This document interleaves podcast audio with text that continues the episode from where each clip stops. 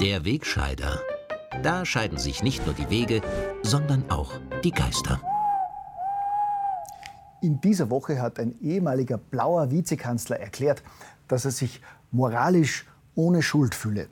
Ein erfolgreicher ehemaliger roter Bundeskanzler hat gelästert, dass die SPÖ die Wahl wohl nicht mehr hoch gewinnen werde. Und ein ehemaliger türkiser Bundeskanzler ist laut ORF-Schlagzeile für ein Gebet kritisiert worden.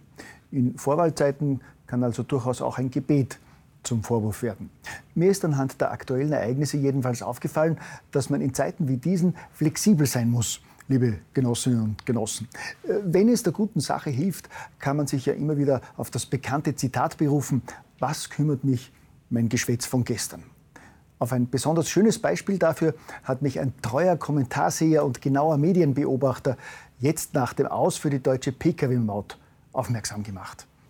Die Ablehnung durch den Europäischen Gerichtshof ist ja für viele überraschend gekommen, nachdem die EU-Kommission keine Bedenken gegen das deutsche Modell hatte und der Generalanwalt den Richtern empfohlen hatte, die österreichische Klage dagegen abzuweisen. Dementsprechend negativ war Anfang Februar in einem Kommentar im Standard auch die Kritik an dieser Klage. Unter dem Titel Österreichs unsinnige Mautklage hatte Erik Frey damals das österreichische Vorgehen gegen die geplante Diskriminierung von ausländischen Autofahrern in Deutschland heftig kritisiert und gemeint, dass Österreichs Chancen auf einen Erfolg sehr schlecht stünden. Und das mit gutem Grund, wie der Autor geschrieben hat. Österreich stand rechtlich und argumentativ von Anfang an auf verlorenem Posten. Nach dem Stopp der deutschen Maut durch den EuGH in dieser Woche liest sich die Beurteilung im Standard jetzt doch ein wenig anders. Unter dem Titel Sieg für Österreich und das EU-Recht schreibt derselbe Erik Frey im Zartrosa Parteiorgan vom Dienstag jetzt wörtlich, es ist ein großer Tag für Österreich, ein unerwarteter Sieg über die deutschen Nachbarn, ein zweites Cordoba, das allerdings viel mehr zählt als jeder Erfolg der Fußballnationalmannschaft. Und ganz im Sinne seines ersten Kommentars vom Februar schreibt der Kollege dann weiter, und die österreichische Regierung kann sich rühmen, gegen den Ratschlag vieler die Klage vor dem EuGH durchgezogen zu haben. Es hat sich ausgezahlt. Ja, wir müssen flexibel sein, liebe Genossinnen und Genossen. In schwierigen Zeiten wie diesen muss man manche Dinge einfach mit zweierlei Maß messen. Das beginnt etwa bei der Beurteilung, wer in diesem Land die Pressefreiheit bedroht.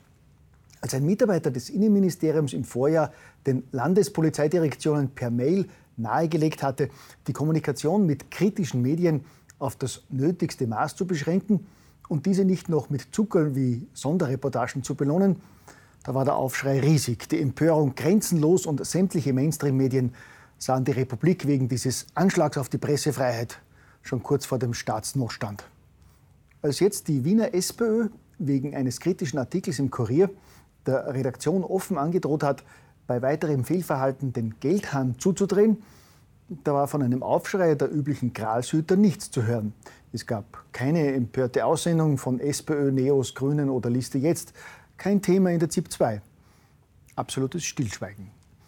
Es ist schließlich alles eine Frage des Standpunkts. In schwierigen Zeiten müssen wir gerade auch in den Redaktionsstuben flexibel sein, liebe Genossinnen und Genossen.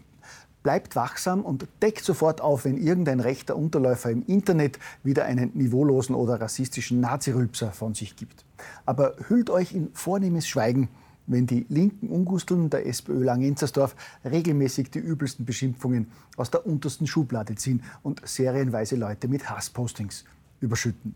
Vom Aufruf zum Kurierboykott über sexistische Attacken gegen Journalistinnen und dem Aufruf, die FPÖ von der politischen Landkarte zu tilgen – bis hin zur geschmacklosen Verunglimpfung des schwerkranken und mittlerweile verstorbenen Niki Lauda. Wenn derlei Grauslichkeiten von unseren Genossen kommen, dann darf man das nicht so eng sehen. Sprich, die Parteiführung lässt die ständigen Fehltritte weiter ungeahndet und die Gesinnungsfreunde in den linken Redaktionsstuben, die schweigen brav weiter. Gell? Es gibt ja auch viel Wichtigeres zu berichten und zu kommentieren. Etwa, dass die Bürger der niederösterreichischen Gemeinde Weikendorf nicht wollen, dass eine elfköpfige muslimische Flüchtlingsfamilie sich ein Haus in ihrer Gemeinde kauft. Darüber hat in dieser Woche auch der ORF berichtet. Und kritische Geister könnten meinen, dass der Bericht in der ZIP 2 einmal mehr ziemlich tendenziös war. Weil diese Färbung des Berichts aber noch nicht reicht, hat Moderator Armin Wolf den Bericht über die Bewohner von Weikendorf mit den Worten abmoderiert, ob es zumindest im Weltall intelligentes Leben gibt, versuchen amerikanische Forscher jetzt herauszufinden. Ich glaube ja, nach dieser wie immer völlig neutralen Hommage Wolfs an die Bürger von Weikendorf würden diese die ORF-Zwangsgebühr künftig sogar freiwillig zahlen.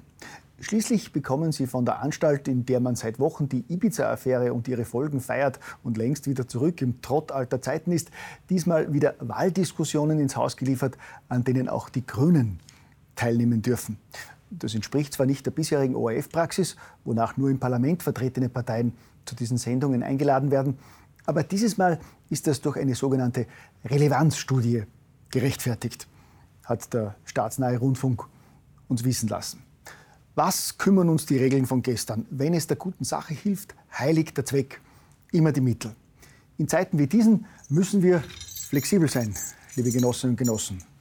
Freundschaft